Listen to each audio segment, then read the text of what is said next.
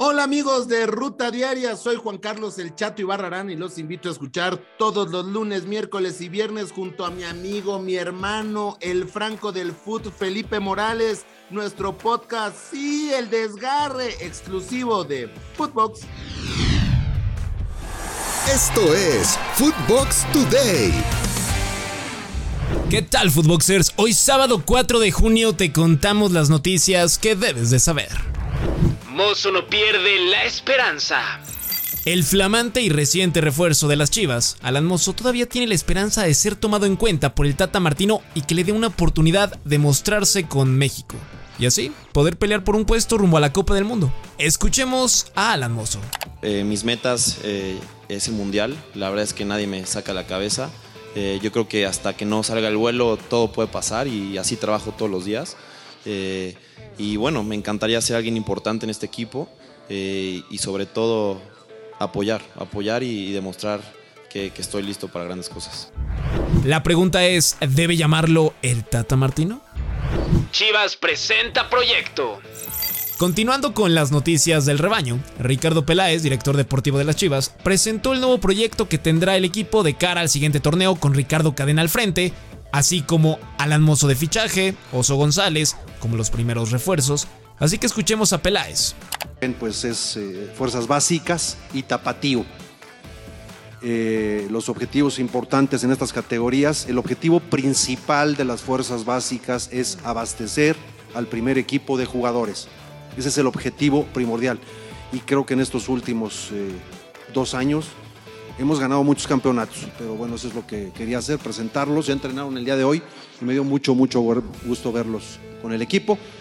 Eh, te contesto tu pregunta de una vez. Eh, vamos a esperar. Hoy presentamos eh, a dos jugadores, falta un mes y vamos a dejar, como siempre digo, la puerta abierta. México listo en Chicago. Luego de la goleada ante Uruguay, la selección mexicana ya está en Chicago para disputar su último duelo amistoso en Estados Unidos, el cual será el próximo domingo ante Ecuador. Edgar Méndez regresa a México. Los Rayos del Necaxa hicieron oficial la llegada del delantero español Edgar Méndez, quien ya había jugado en México con la camiseta del Cruz Azul hace algunos años. Llega procedente del Deportivo Alavés. Dinamarca sorprendió a Francia. Entrando a temas de Europa, se jugaron partidos de la Liga de Naciones donde Francia recibió a Dinamarca. Andreas Cornelio, con un doblete, les dio la victoria a los daneses por marcador de 2 a 1. Además de la derrota, la mala noticia para los galos fue la lesión de Kylian Mbappé, el cual se vio obligado a retirarse del encuentro por molestias en la rodilla izquierda. Knockout para la mejor selección del mundo. El cuadro de Países Bajos goleó a Bélgica 4 goles a 1 en su primer partido de la ya mencionada Liga de Naciones. Recordemos que los belgas son la selección mejor posicionada en el ranking de la FIFA.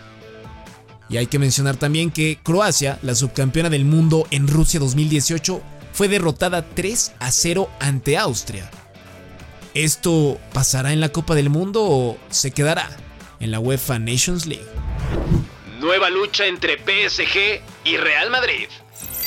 El PSG busca poner un nuevo golpe en el ego del Real Madrid y así robarle el fichaje de Aurélien Chouameni, jugador del Mónaco. El mediocampista francés entra en los planes de ambos equipos, una perla del mercado. El Barça presenta su nuevo jersey. El equipo culé a través de redes sociales mostró cuál será su siguiente uniforme de local de cara a la siguiente temporada. Hay que resaltar que vuelven a los tonos más oscuros del azul y rojo y podemos ver a la plataforma Spotify como el sponsor principal del jersey. Jugadores como Ansu Fati, Pedri o el mismo Frankie de Jong, del que se ha hablado mucho las últimas semanas acerca de su salida al United, fueron las caras para modelar este jersey. También lo hicieron las subcampeonas de Europa Alexia Putellas y Mapi León. Deina Castellanos al City. La jugadora venezolana se convirtió en jugadora del Manchester City tras su paso por el balompié de España con el Atlético de Madrid femenino. Hay que recordar que es una de las grandes perlas de Sudamérica y que la está rompiendo en el viejo continente. Brillará ahora en la Premier. Esto fue Footbox Today.